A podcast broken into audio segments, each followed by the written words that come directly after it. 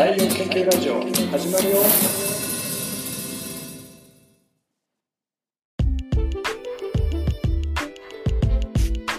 このラジオは自称エンジニア採用研究家の私新庄がますます難しくなる採用について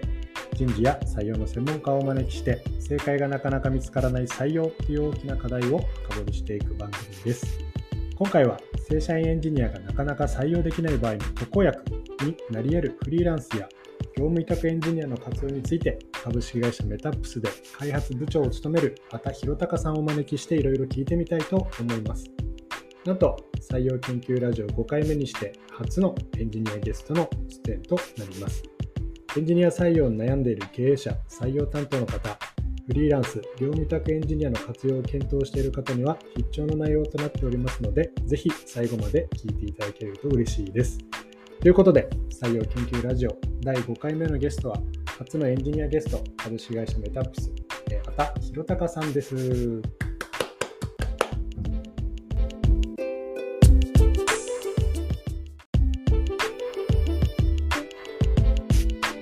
あのまあ、早速最初にですね、畑さんのキャリアの紹介をさせていただきたいんですけれども、あの溶接工エンジニ営業職を経てエンジニアへ転職されたということで、はい、2012年からメタップスに参画されて、えー、現職になると。いうところだと思うんですけれども、これ、はい、この溶接工をされてからのこうメタップスまでのこう経緯ってどんな感じだったんですか？はい、あの、そうですね、そもそも溶接工の前にもう一個実はあの車の整備士になろうみたいなのもあったりするんですけれど、まあ一旦ちょっとそこはさておきであの話をさせていただくと、はい、まあ、僕自身、あの最終のあの学歴みたいなのが高校でして、あの鹿児島の工業高校ですね、鹿児島工業高校を、はい、えー、と出てっていうところでもうその時から専門職以外やらないっていうふうに考えてたんですね。なので、あのー、まあ、溶接工もそうですし、車の整備士もそうですし、まあ、今のシステムエンジニアっていうところも、まあ、割とそうなるのかなと思っていたりはしています。はい、でなんでかっていうと、その手に職をつけるとか、その自分の技術だけでご飯が食べられるみたいな状態をイメージずっとしていまして、まあ、そこのラインで、うん、あのまあ、いろいろ模索をしてたっていうのが、本当20代前半ぐらいの想像ですね。はいで、えっと、その溶接工で、まあ、1年ぐらい溶接工やっていて、いろいろ資格も取ったんですけど、まあ、なかなかちょっとその、あのいろいろあって、まあ、じゃあ、その知り合いから、えーと、はい、システムエンジニアってどうだみたいな話が急に舞い降りて。で突然ですね、まあ、そうなんですよ。であの僕その居酒屋でずっとバイトをしていたのであの、はい、その時の同僚がはい、あのまあ、その IT 企業にこう勤めていて、その今、はい、そのその当時ですね、勤めていて、はい、えーと、そこからこう急にシステム部門であの空きが出ていて、まあ、僕がそのパソコン、もともとこうカチャカチャこう触るのが好きだったりとか、自分でこう PC 組み立てたりとかしてたので、それを知ってた人だったんで、どうだみたいな話がこうあったんですね。はい、でそこでじゃあやりやるやるって言って、まあ、ちょっとその溶接工のところも少しこういろいろ揉め事がちょっとあったりとかしていて、まあ揉め事っていうとちょっと良くない表現なんですけど、まあ、それであのまあ悪くないかなと思って、そっちに移ったら、まあ営業をさせられるっていう謎の あのプレイでは。システムエンジニアと言われていたのに。そうですね、あのまあ、システム部門どうだっていう話で入ったら、まあ、ちょっとあの今営業やってくれみたいなので、すごい、はい、まあ、雑な感じで1年ぐらいですかね、あのルート営業ずっとやってました。飛び込みとかもちょこちょこやってたりしてたんですけど、まあ、基本はルート営業みたいな。開発案件を取ってくるんですか？いや、全然全然、あの、ななんて言ったらいいんでしょうね、あの出会い系サイトの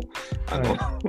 い、営業だったので、あの当時だと個人のビデオ屋さんを巡るみたいな。あなるほど。要はその、なんでしょうね、こうポイントを買うためにビデオ屋さんにポイントカードをこう納品しているっていうあの流れだったので、はい、まあ、そこの、まあ、集金みたいなのが、ね、主なあの業務だったんですけれど、なるほど。はいまあ、そこで、あの開発もともとその出会い系サイトのこう開発会社に委託していた部分っていうのをあの自社でやるっていう方向性になったときに、はい、あのシステムエンジニアとしてどうだっていうのが改めてあの社内で出てきてやりますっていうので声を上げて、本当はこっちだったのにと思いながら。いや、そうですね、もともとこっちだったなって思いつつ、まあ、やりますって言って、声手,、まあ、手を挙げてっていう形で、で、本当ゼロから、あの、あのパールのラクダ本って言われてる、あの、はい、オライリージャパンで、まあ、出てるパールの本があるんですけれど、はい、その本をこう営業活動終わってオフィスに戻ってからあのパソコンでこうカチャカチャとそのパールの本を読みつつ書いて、なんか全然動かんみたいなのをやりながら学習して、で、まあ、半年ぐらいですかね、その勉強をあの出張行ってもやってみたいなのをずっと繰り返していて、はい、で、ようやく、まあ、基礎ができましたっていうので話をしたら、じゃあやろうかっていうので、まあ、ちょっとずつ、本当にちょっとずつ最初はこうシステムっていうのを触らせてもらって、今までこう自分がこう営業として動いていたサービスの開発に携わるっていう、すごいこう新鮮な経験をさせてもらって、でそこからこういろいろとこうその、えっ、ー、とまあ、1人目のエンジニアの方にずっと教わりながらこう、はい。やっていたので、まあ、その方はもうベテランだったので、まあ、その方に教わりながら、その自分の会社で、えっと、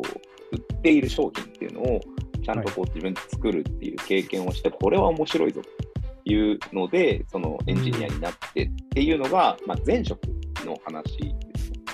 はいはい、でその後、まあエンジニアとしてはこうメタプス2社目なので、でその後、はい、あの退職して、えっとまあ、すぐ声がかかって、まあ、どうですか？っていう話から、あじゃあお願いしますっていうので、ちょっとしばらく休もうと思ってたんですけど、まあ、はい、本当に結局1週間、2週間で話が決まって、はい、で、えーと、メタプスであの、その当時だとリワードのシステムとかを、はい、えーと、わちゃわちゃと触らせていただいてみたいなのから、メタプスのキャリアが始まったみたいな流れですね。あなるほど。メタプスさんにはあの何か転職サービスを使われたとかですか？いやあ、これも、えっと、紹介でしたね、その当時、まあ、メタプスにも、あのなんでしょうね、そのもともと出会い系サイトで外注してたっていうところが、はい、まあ、これ、社名はちょっとあれなんですけど、あのライブドアさんだったんです、はい、で、ライブドアさんの、まあ、要はその会社のその、なんでしょう、つながりで、えっとまあ、私の知り合いにも、まあ、なっていた方がメタップでもすでにいらっしゃって、で、えっと、その出会い系の時に一緒に仕事をしていた別のエンジニアの方が、はい、えっと、紹介をしてくれて、どうだっていう話で、あじゃあ一回やってみますみたいな流れで、まあ、本当リファラルですね。はい。はい。やっぱり優秀なエンジニアの方って本当に転職サービスを使わずに動かれるっていうのはやっぱり本当なんですね、畑さんにしても。そうですね、僕自身、その、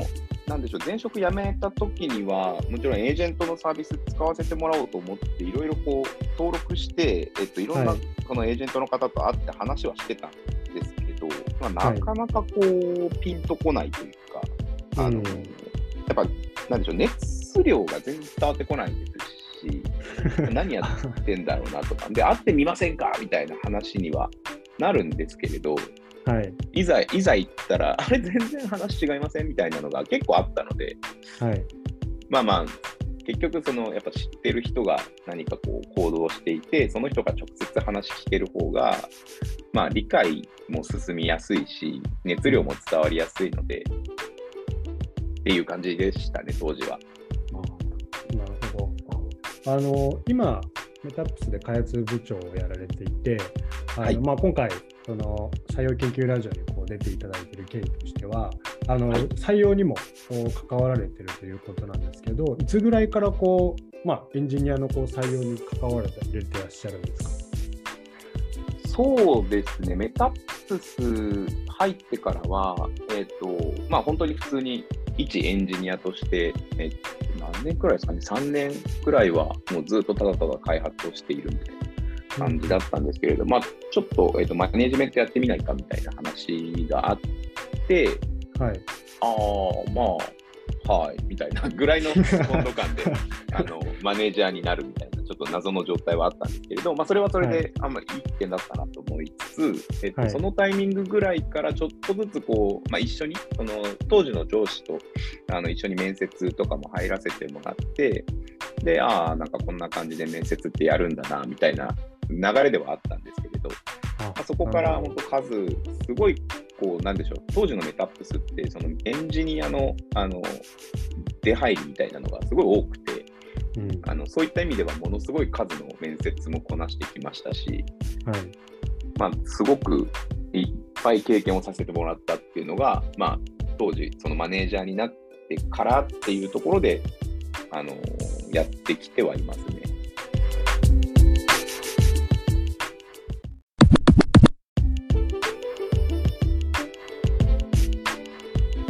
当時と比べてあの、まあ、エンジニア採用に関わられてきてこう今に至ると思うんですけど何かこう、はい、エンジニアのこう採用マーケットの変化みたいなのって感じられてたりしますか？あそれはめちゃくちゃ感じてますね。うん。まあ、というのも、あの、はい、本当、何年前ですかね、5、6年ぐらい前って、まだまだそのミドル層って言われる、まあ、ある程度経験のあるエンジニアみたいな人たちが市場に出てたんですけど、はいうん、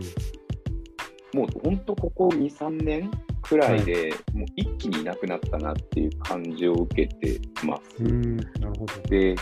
えっと、それなんでだろうなって思って、いろいろちょっとこう僕なりに調べてたんですけど、やっぱりそのスタートアップ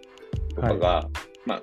まあ、例えば AWS とか、まあ、そういった、えっと、インフラ面とかの整備に伴って、あの参入障壁がすごい下がったと思ってます。要は、えっと、今までだとそのサーバーの構築だったりとか、まあ、い。ろんなことやってからようやくこうサービスっていうのを出してるっていう状態だったと思けど、はい、まあ、そこの参入障壁が下がって、まあ、ある程度こうマニュアル通り作っちゃえばサービス動くよねみたいな状態ができちゃったことで、うん、そのまあ、ある程度そのミドルと呼ばれていた方々が一段飛び越えて CTO になったりとか、はい、まあ、これは、あの同じ職場でやってた人が起業して、えっと、エンジニアで仲良かったあの人に CTO で迎え入れるみたいな。結構調達とかもうまくいっている会社でとかっていう話にはなってくるんですけれど、まあ、そういったケースがすごく増えたかなと思ってます。で、一回そういうキャリア踏んじゃうと、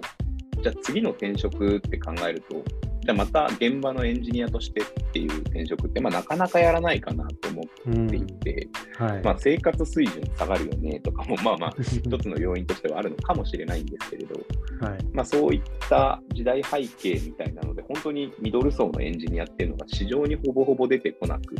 なったなと思ってます。なので、あの本当に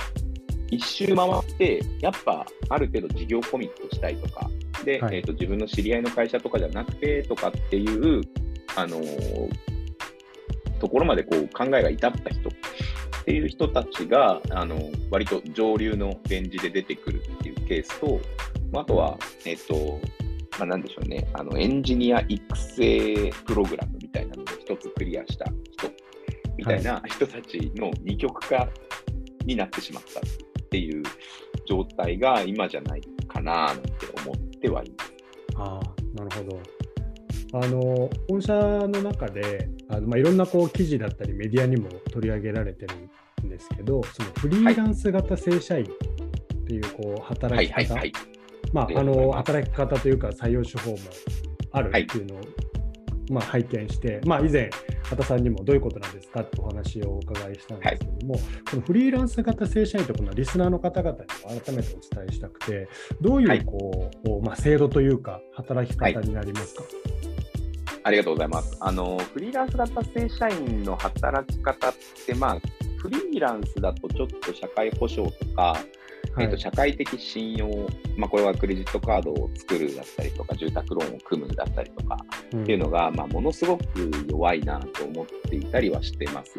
はい、で、なんでこんなこと考え始めたかでいうと、はい、実際その、まあ、本当3年とか前ぐらいに、そのメタップスで、まあ、一つの、まあ、区切りというか、タイミングがあって、その時に、はいじゃあ自分自身、そのフリーランスっていう働き方もいいんじゃないかななんていう考えに至ったことがあって、あ、検討されてたんですね。はい。そうですね、もう、えっとメタップスをやめてなのか、まあ、ちょっとどういう形になるのか、まだ全然分かってなかったんですけど、まあ、選択肢の一つとしてフリーランスっていう働き方をあの模索してた時期がありまして、はい。でそのタイミングにあのいろいろとこう情報収集をしていた中で、あれ、これフリーランスになると、今までこう会社員しかやってこなかったので、はい。あこれもないんだ、あれもないんだっていうのに、たくさんこう気づきが あって、はい。でそのまあ、僕自身その結婚して子供もいてで子供もまだその当時はその小学校に行く行かないみたいなタイミングでもあったので、ああちょっとさすがに難しいかもな結構大事な 時期ですよね。そうですね。というのも、まあ、なんでしょう、あの住宅ローン、まあ、これ、結婚してその、まあ、家欲しいよねみたいな話はずっとしていて、当時、賃貸だったので、はい。で、わ住宅ローン、そうか、これ組めなくなるかもしれないぞっていうことに気づいてから、はい。ああれ、今って、メタップス上場して、あの上場企業勤続6年とかって、あこれ、多分これ以上いい状態って、多分今後起きない、フリーランスになったりとかした。はい。で、その、あのあ、あ、そうなんだっていうのにちゃんと気づいてからすぐ家買ってみたいなのがあって、あで、まあ、あ、はい。これもないんだな、あれもないんだな、みたいなのをこうたくさん感じて、なんかできるんじゃないだろうかって言って、今度はそっち側の、なんか、えー、とフリー今、フリーランスを検討してる人たちって、まあ、これから増えていくだろうっていうのもあったので、はないん。か手打てないかなと思って、いろいろ今度は、これは本当興味の話ですけど、調べ始めて、はい。で、あのまあ、会社の顧問弁護士さんとかに相談して、まあ、これってどうなんですか、これってどうなんですかみたいな話とかをいろいろしていたら、まあ、会社にあの顧問弁護士に勝手に相談するんじゃないって怒られて、えっとまあ、それはそれはそれとしてその、その顧問弁護士さんともまあちょっと仲良くさせてもらっていたので、はい。まあ、とはいえ面白いよねっていうので、いろいろとこう話を進めて、これはもう正正式に、会社として正式に進めるっていう話に持っていってから、結構また改めてその辺の話をしていって、これ一つ作れるかもしれないぞっていうところまでたどり着いて、えっと、いろいろとその制度だったりとか、会社の就業規則を新しく作るだとか、新しいチャレンジをたくさんして、はい。えっと、2年がかりぐらいで作ったのが、そのフリーランス型正社員っていう、そのフリーランスの自由度と、えっとうん。会社員の、まあ、制度、まあ、これは福利厚生とかも含めた制度っていうのを整えた形で、自分の好きな仕事をしながら、会社から給料をもらうっていう、まあ、うん新しい形、これ、まあ近いところで言うと SES とかそういうところも出てくるかもしれないんですけど、やっぱりその指揮命令っていうのはもちろん会社にあります。これはもう間違いない。ただ、えっと、自分で仕事を選んで持ってくるっていうところまでを、えっとはい。権限として渡すっていうことで、えっと、その制度を作れるんじゃないかっていうので作り切ったのが今このフリーランス型正社員っていう制度だったりはしています。これ自分で仕事を選ぶっていうのは、どうはい。いう選び方があるんですか、えっと、もちろんその、なんでしょうね、僕も当時そうだったんですけれど、ある程度そのエンジニアリングやってると、これちょっと手伝ってもらえないですか？みたいな話とかって往々に来る。はい。で、えっと、その仕事をやっぱその人のために僕はやりたいって思うタイプだったりはするので、はい。その助けてほしい人を自分の力で助けられるなら最大限やりたいみたいなところもあったりしたので、はい。まあ、そこの、えっと仕事っていうのをいかに柔軟に受けられるか。まあ、つまり、えっと、自分で仕事は取ってきます。これまあ営業と一緒だと思っていて、自分で仕事を取ってくるっていう行為を、えっと、良しとしています。で、もちろん会社に持ってきて、えっと、判断を仰ぎます。もちろんあ反社外部からということですか？あ、そうです、そうです、そうです。あ、へえ。なので、自分が例えば外部の、えっと前一緒に仕事をしていた、えっとはい営業の人とか、はい。前一緒に仕事をしていたビジネスサイドの人みたいな人から声かかって、えっと手伝ってくれないかみたいなのも、会社員でありながら、あやりますよっていう話が、やっぱこう普通の一般的な考え方の会社員だと、やっぱりその会社から降ってきてるタスクだったりっていうのが、はい。もりもり積まれてる状状態がまあ普通だと思うんですけど、はい。まあ、これをある程度自分の裁量でお仕事できますよっていう環境を渡しているっていう状態が、えー、とあるがあるので、はい。えー、とそのやるから、そのお仕事の依頼っていうのが来たときに窓口になってもらって、はい。その窓口として、えー会話進んで、えーと、この会社のこういう業務をこういう形で受け,、ま、受けたいですっていう話を会社に持ってきてもらう。なるほど。で、その持ってきた業務っていうのはもちろんそのあの会社なりの判断っていうのをしっかり入れた上で、じゃああなたはこういう作業、業務をえーやってくださいねっていうので、改めてメタップス、会社としてその企業さんとコミュニケーションを取って、えっとはいお仕事を、えっと進めていく。なので、請求とか、えっと要はめんどくさい確定申告とかも発生しなかったりするので、はい。あの会社員としてフリーランス的な動きができるっていう動き方です。ああ、なるほど。これ、一方で、そのフリーランスってなった時にもちろんいろんなこう保証だったり、準備しなきゃいけない,、ものって多いっていう中で、はい。あのまあ、エンジニアだけじゃないと思うけど、フリーランスになったらこう自分で仕事が取れないっていう方も結構いると思うんですね。はいはいはい。なんかそういう方々っていうにもこうメタップスの中にある仕事をこうお願いしたりみたいなパターンもあるんですか？あそうですね、えっと、もちろんその100%自分で仕事取ってくるっていうのって難しい行為だとは思ってます。これは、えっと、例えばスパンをちょっと長く見たときに5年とかいうスパンで、え5年間100%自分で請け負った仕事だけをやりますっていうのってやっぱり難しいかなと思っています。うんで、えっと、じゃあ仕事の合間みたいなのってフリーランスの方でもやっぱり起きるとは思っていて、はいで、その時に選択肢として、メタップスの業務をお手伝いいただくっていう選択肢と、えっと、リフレッシュ休暇っていうのをあの渡すっていうのがあって、はいえっと、まあ、そのフリーランス型正社員の制度って基本給の範囲とインセンティブの範囲があります。はいでえっと、しフリーランス的な働き方、仕事の仕方をしたときは、えっと、そのインセンティブの部分がぐっと広がるみたいなことを、えっと、やっていたりしています。ああ、なるほど。正社員としての、まあ、ベースの給与はあって、でそこに対しての報酬が上乗せされてくるという。そうです、そうです、そうです。そういう仕組みになっているので、仮にじゃあお仕事ありませんってなったとしても、基本給の範囲に関しては、もちろんお支払いはします。ただ、はい。えっと、その範えーその期間、まあ、つまり自分でお仕事を取ってきていない期間に関しては、えっと、我々から、えっと、業務を渡すというか、まあ、指示をするっていう形の、えっと、仕組みになっていて、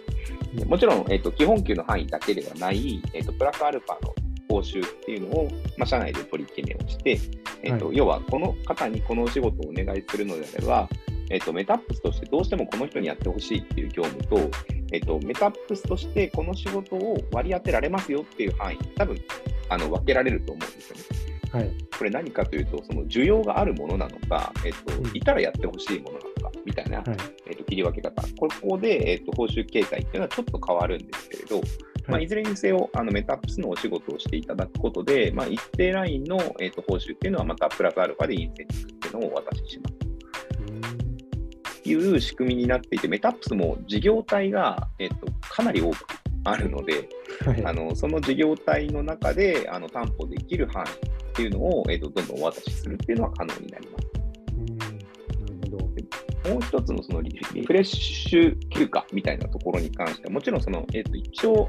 今の制度上は休業に当たるので、えっとまあ、はい例えば2ヶ月とか、もうちょっとゆっくりしたいですみたいな時期うん、多分フリーランスでもあると思うんですよね。はい。で、まあ、そういうのも、えっと一応そう再現できるというか、いうような、えっと仕組みに、なんか例えばバケーションしていきますみたいなので、ハワイ行ってきますみたいなので、1ヶ月いないとか、まあ、それも全然許容しますよみたいな話だったりはして。あー普通のフリーランスだともう2ヶ月休みますって言ったら報酬がなくなる、もう収入がない状態ですもんね。そうですね、あの休業になるので、報酬はないんですけれど、雇用をされているっていう期間の中での休業っていう扱いになるので、うん。あの勤続年数だったりとかに響かないんですよね。はい。要は、あの一回辞めたっていう状態にならない。なので、えっと、じゃあ次戻りますのタイミングで、またメタップスのお仕事から再開するっていうこともできるし、あのうん仕事仮にその間で仕事がこう舞い込んできたら、じゃあこっちやりますっていうのもできるので、まあ、ある程度こう精神衛生上良い状態でゆっくりできるっていう、はいあのまあ、これは本当精神的な部分だけなのかもしれないんですけれど、まあ、はいそういった動きもできたりとかはしますね。へえもう本当にフリーランスの方がこう一番まあネガティブにはいなる部分をこうサポートできる制度になってるんですね。そうですね、まあ、割と、まあ、本当にお仕事ない人は、あの過去の実績とかも積めてないと思うので、ある程度こう実績積んでますよっていう方であれば、じゃあお仕事をお願いできる方なんですねっていう判断もしやすいっていうのは一つかなとは思います。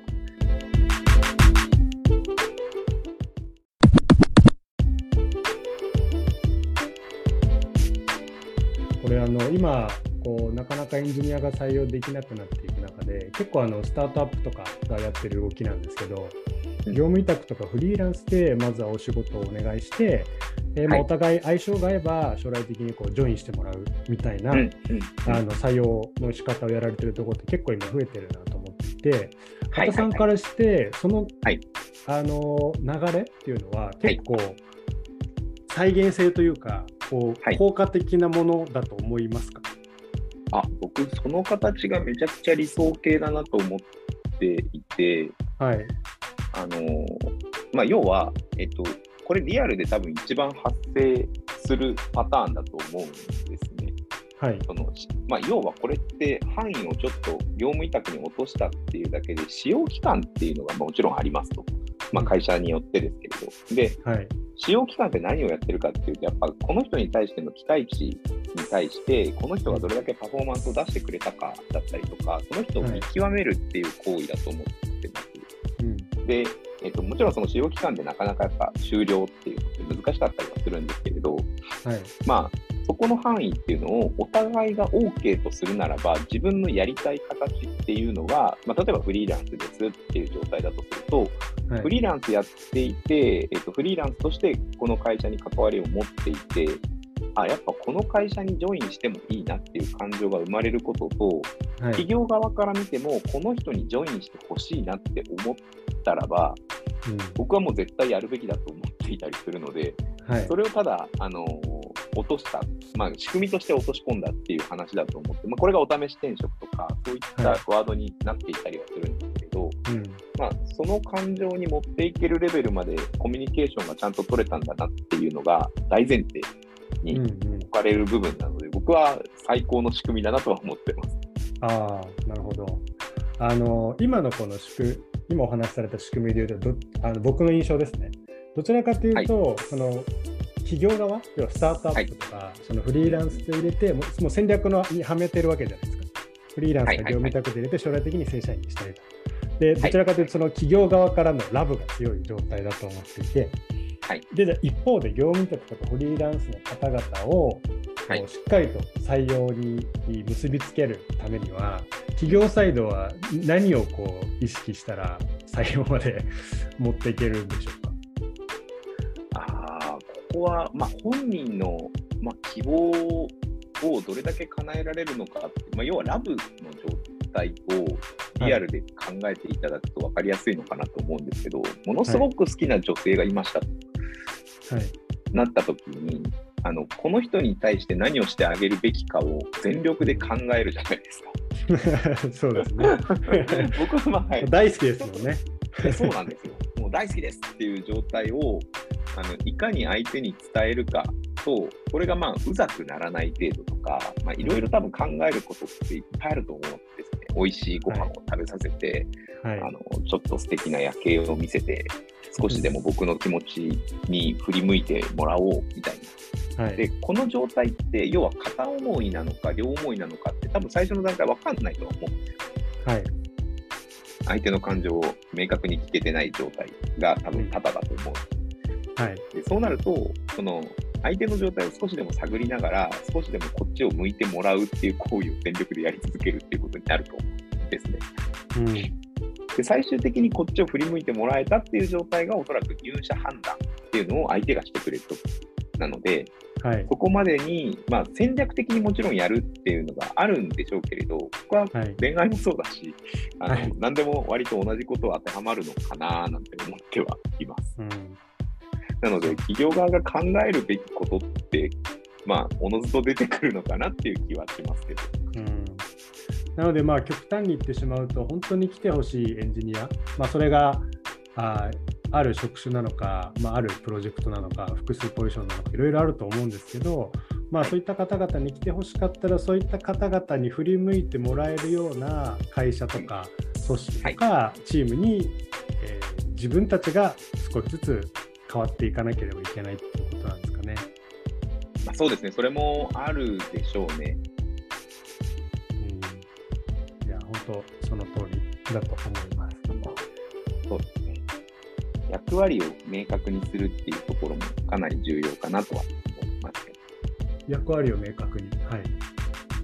そうですね、相手がその自分がどういうポジションで、どういうことを今後やっていくと、この会社にとってどういう立ち位置とか、どういうメリットがとか、まあ、うん。そういったところを、あの相手に明確にイメージできる状態を渡してあげると、まあ、ちょっとでもその、ああ、なるほどなっていう状態が作れるんじゃないかなとは思います。あこれ、一方で、あの例えば、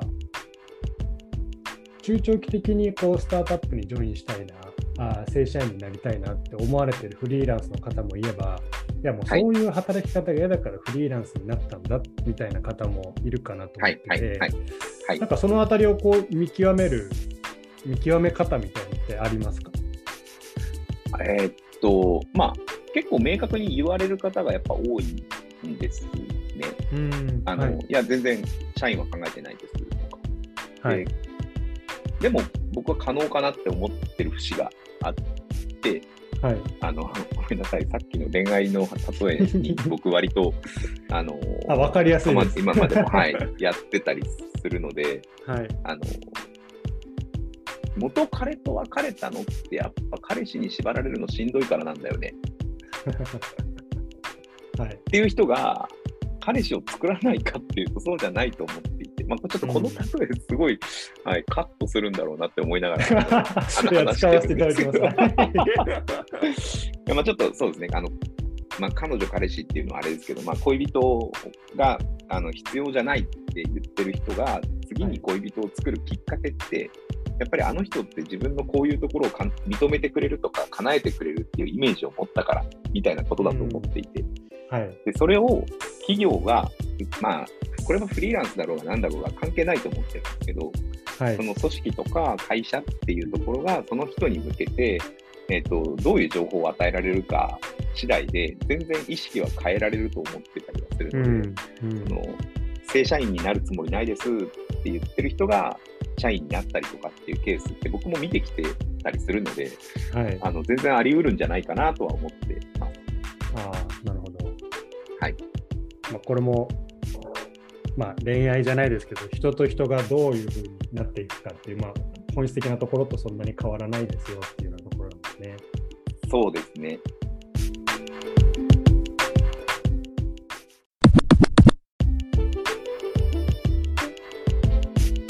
質問コーナーのちょっと最後のところで、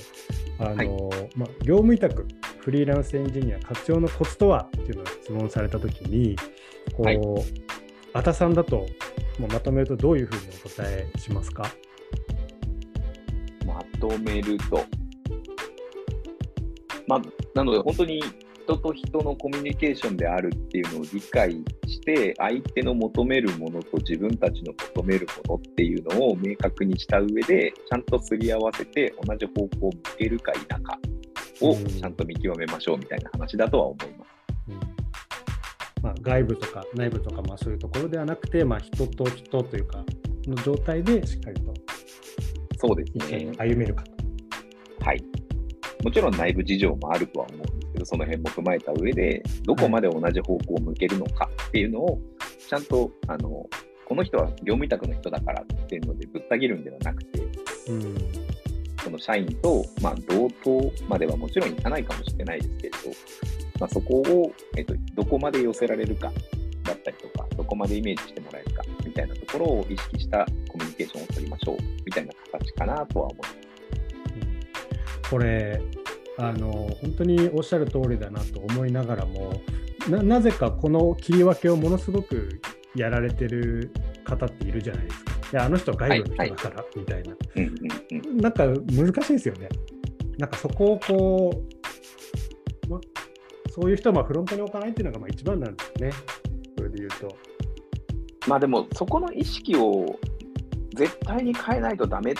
ていう答えも出てないと思うんですよ。ただ、うん、その実際その、なんでしょうね、外部だから、内部だからっていう話を切り分けすぎると何が問題かっていうと、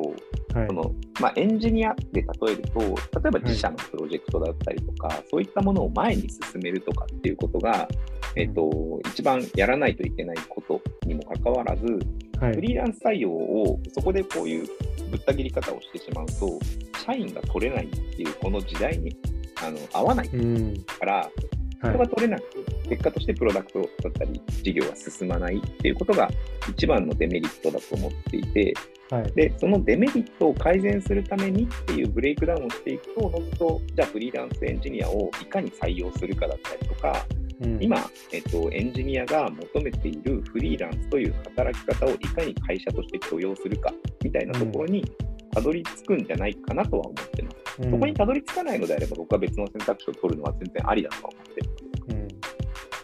まあ、マーケットの現状を考えても、あのまあ、方法はいくつか絞られてくる中で、まあ、その選択肢の一つをこう選択せざるを得ないのであれば、まあ、そのように変わっていくしかないっていうところですよね。そうだと思います。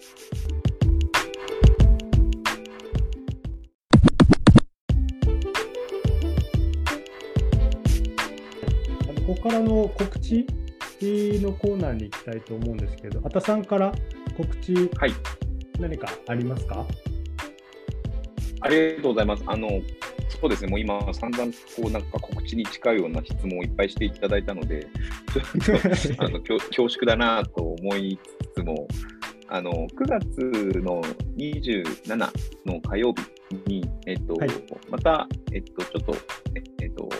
マイナビさんだったりとか、えっとはい。オーバープローさんっていう、まあ、企業さん、これは、えっと、フリーランスの採用に向けてみたいなところの、えっと、やっぱ事業を行っている企業さんと、えっと、3社共同で、えっと、ちょっとまたウェビナーみたいなことを、まあ、今の本当に話の延長線みたいなところではあるんですけれど、はい。そのフリーランスエンジニアの活用のところのお話をさせていただくので、あのまあ、もしよければあのご応募いただけると嬉しいですというところですね。あありがとうございます。こちらの概要欄に、えーありますので、リスナーの皆さんはそちらから確認いただければと思います。はいありが、とうございます。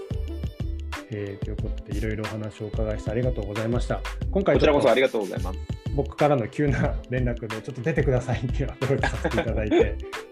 久しぶりにお話できて大変楽しかったです。こちらこそです。なんか専門家って言われるとなかなかちょっと恐縮だなと思いながら、あのお話楽しそうだったので出させていただきました。あありがとうございます。もうフリーランス型正社員ってこれ多分、あざさんが実際に形にしなければなかなか出てこなかったあのワードプラス形だと思うので、もうプロフェッショナルありがとうございます思ってます。はい。ありがとうございます。はい。では、えーエンディングになりますので、えー採用研究ラジオ第5回目のゲストは株式会社メタップス、えー開発部長、尾畑弘隆さんでした。ありがとうございました。ありがとうございます。